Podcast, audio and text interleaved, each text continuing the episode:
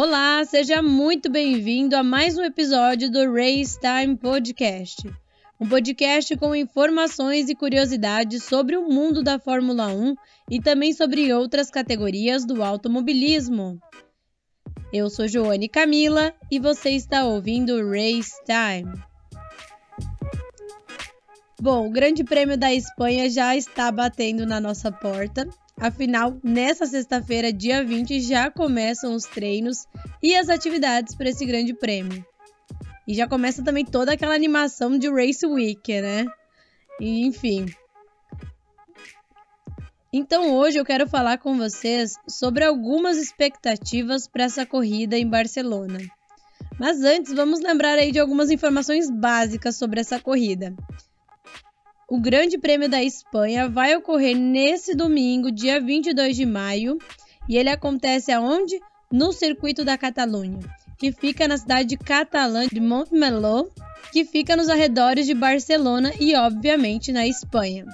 A corrida terá 66 voltas e o circuito tem 4 km e 675 metros de comprimento, que totalizam aí uma distância de 308 km e 424 metros durante toda a corrida.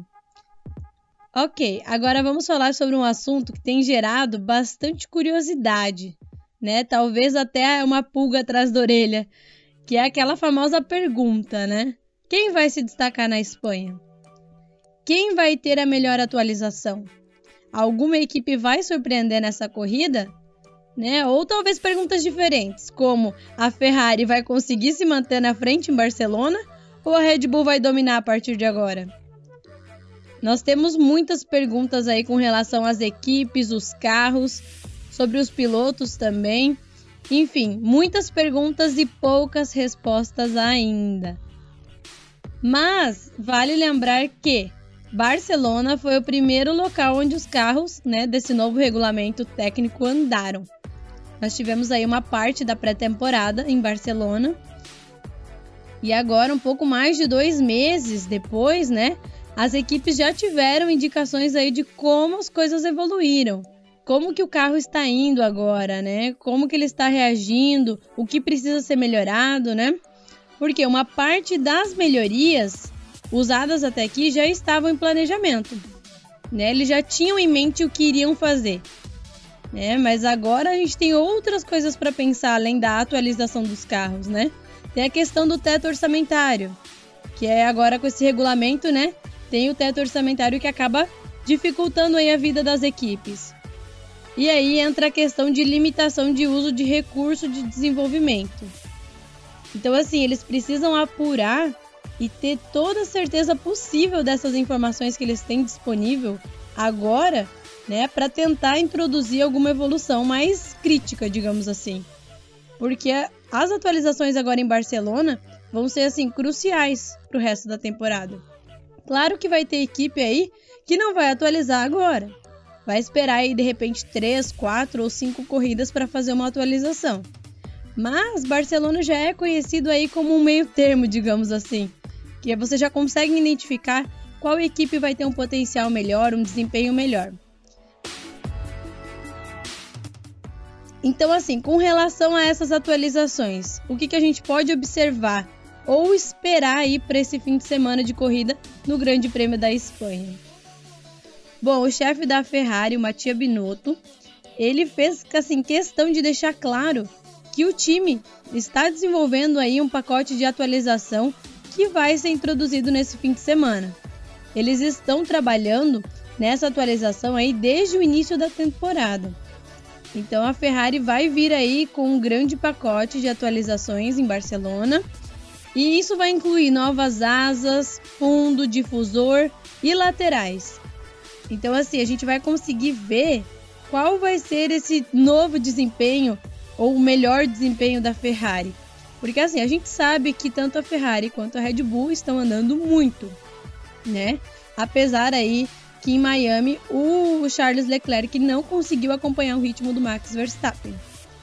Então, assim, com essas novas atualizações, a gente vai ter uma base melhor ou mais definida, digamos assim, é, do que, que a gente vai esperar dessa temporada. Bom, e falando aí no rival da Ferrari, que atualmente é a Red Bull, eles prometem aí trazer algumas novidades a mais para o RB18. Mas assim, o foco deles vai ser essa segunda fase de emagrecimento do carro. Eles iniciaram, né, em Imola a primeira fase e agora eles estão entrando aí para essa segunda fase de emagrecimento. O que, que seria isso, né? Eles basicamente querem tentar diminuir o peso do carro, porque assim eles já estão ultrapassando o limite de peso. Então eles precisam focar em diminuir esse peso aí do carro. Bom, outra equipe aí que vai vir com muitas mudanças é a Aston Martin. Então assim, o que, que a Aston Martin vai trazer de diferente? eles vão vir com mudanças especificamente assim nas laterais, que vão ser bem diferentes, né? Então, vale lembrar que eles já estavam tendo problemas aí com os kicks do carro também. E aí por isso eles tiveram que aumentar a altura do carro, o que acabou prejudicando o desempenho aerodinâmico. E para você entender sobre essa questão aí desse kick aí que é conhecido como porpoising, é, tem um outro episódio aqui no podcast que você consegue entender como funciona esse problema aí que está atingindo os carros agora nessa temporada de 2022. E claro, a gente não pode deixar de comentar da Mercedes. O que, que a gente vai esperar esse fim de semana da Mercedes? Acredito aí que a maioria dos fãs da Mercedes espera as respostas para esses problemas, todos esses problemas que eles estão tendo aí desde o início da temporada. Esse W13 ele precisa começar a funcionar da maneira que ele foi projetado para funcionar, né? Então, para recordar aí, nos testes de pré-temporada, assim, o carro, ele aparentemente não sofria tanto lá na pré-temporada quanto ele está sofrendo agora com o porpoising. E aí isso envolve uma série de mudanças, né? Então, muita gente é, espera que esse momento aí do Grande Prêmio da Espanha ele seja um momento decisivo aí para a gente ver ou melhorias aí no W13, né? Ou se realmente a Mercedes vai focar no carro de 2023. Porque assim, é, eles precisam reagir para competir mais à frente ou algo do tipo. Mas assim, essa corrida em Barcelona vai ser assim crucial para a gente rever os resultados da Mercedes com essas novas atualizações ou se realmente vão tentar melhorar o carro do ano que vem, né, para tentar disputar aí no campeonato ou algo assim no ano que vem. Mas vamos aguardar aí até o domingo antes de ter qualquer conclusão. Vale lembrar que todas essas equipes, eles contam aí com um time muito grande de engenheiros, pessoas que estão assim o tempo todo estudando maneiras de melhorar o carro, de deixar o carro mais rápido, né? Então assim, esses processos estão em boas mãos, né? Então vamos aguardar aí para ver o resultado final disso tudo. Agora, uma outra equipe que tem surpreendido bastante aí é a Haas, né? A equipe do Gunter Steiner. É, essa equipe ela não trará atualizações aí para o Grande Prêmio da Espanha. Então, assim, nesse fim de semana a gente não vai ver atualizações aí nos carros da Haas, né? Apesar de muitas equipes estarem trazendo atualizações aí para esse Grande Prêmio, a Haas não vai trazer eles vão esperar algumas corridas mais à frente para trazer alguma atualização aí para o carro dos pilotos Kevin Magnussen e Mick Schumacher. Então, assim, Barcelona vai ser um momento muito decisivo, né? Vale lembrar aí que essa pista ela tem um ótimo referencial aí quanto aos dados que as equipes possuem, né? Então, assim, eles já vão conseguir comparar né, o carro lá da pré-temporada, a evolução que o carro foi tendo nessas primeiras corridas. E agora novamente em Barcelona, né, com novos dados, novas atualizações. Então vai ser possível eles verem aí o resultado desses trabalhos e o resultado também dessas novas atualizações. Um detalhe interessante aí sobre o traçado que tem aí no circuito da Catalunha, ele conta com uma parte de alta velocidade né? Que é a reta de largada ali de chegada. Tem curvas longas, ou seja, acaba exigindo ali um acerto de suspensão e de pressão aerodinâmica maior, especialmente naquela parte entre a curva 1 e a curva 4. E claro, as freadas fortes que esse circuito ele exige também. Bom, esses seriam alguns detalhes aí sobre os carros e sobre o circuito que nós vamos acompanhar a corrida nesse fim de semana. Mas agora vem um ponto interessante. Nós veremos aí na sexta-feira, né, durante o treino livre 1, a presença de uma pessoa diferente dentro das pistas. É isso mesmo. O piloto reserva da Mercedes, Nick DeVries, fará sua estreia aí na Fórmula 1 no fim de semana de corrida. Por quê? Porque ele vai conduzir um carro da Williams durante o primeiro treino livre do Grande Prêmio da Espanha.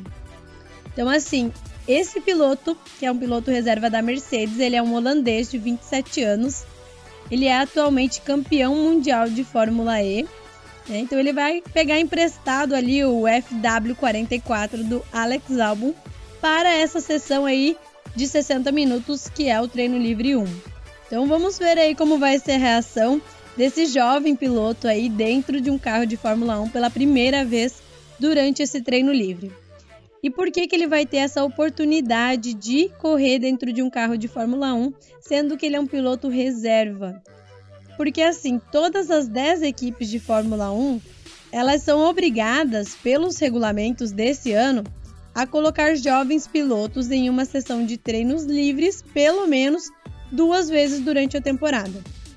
Então esse novo regulamento acabou gerando aí uma oportunidade desses jovens pilotos, desses jovens talentos estarem correndo aí dentro de um carro de Fórmula 1 pela primeira vez. E isso deve ser algo assim emocionante, inesquecível, com toda certeza. Bom, essas eram as informações que eu queria passar para vocês hoje. Já para entrar nesse clima aí do Grande Prêmio da Espanha, eu espero que você tenha gostado. Eu quero agradecer muito a sua audiência e por você ter ficado até o final aqui comigo. E claro, te convidar para acompanhar os outros episódios que nós temos aqui no podcast e aguardar os próximos que virão também. Então eu te espero no nosso próximo episódio. Até lá!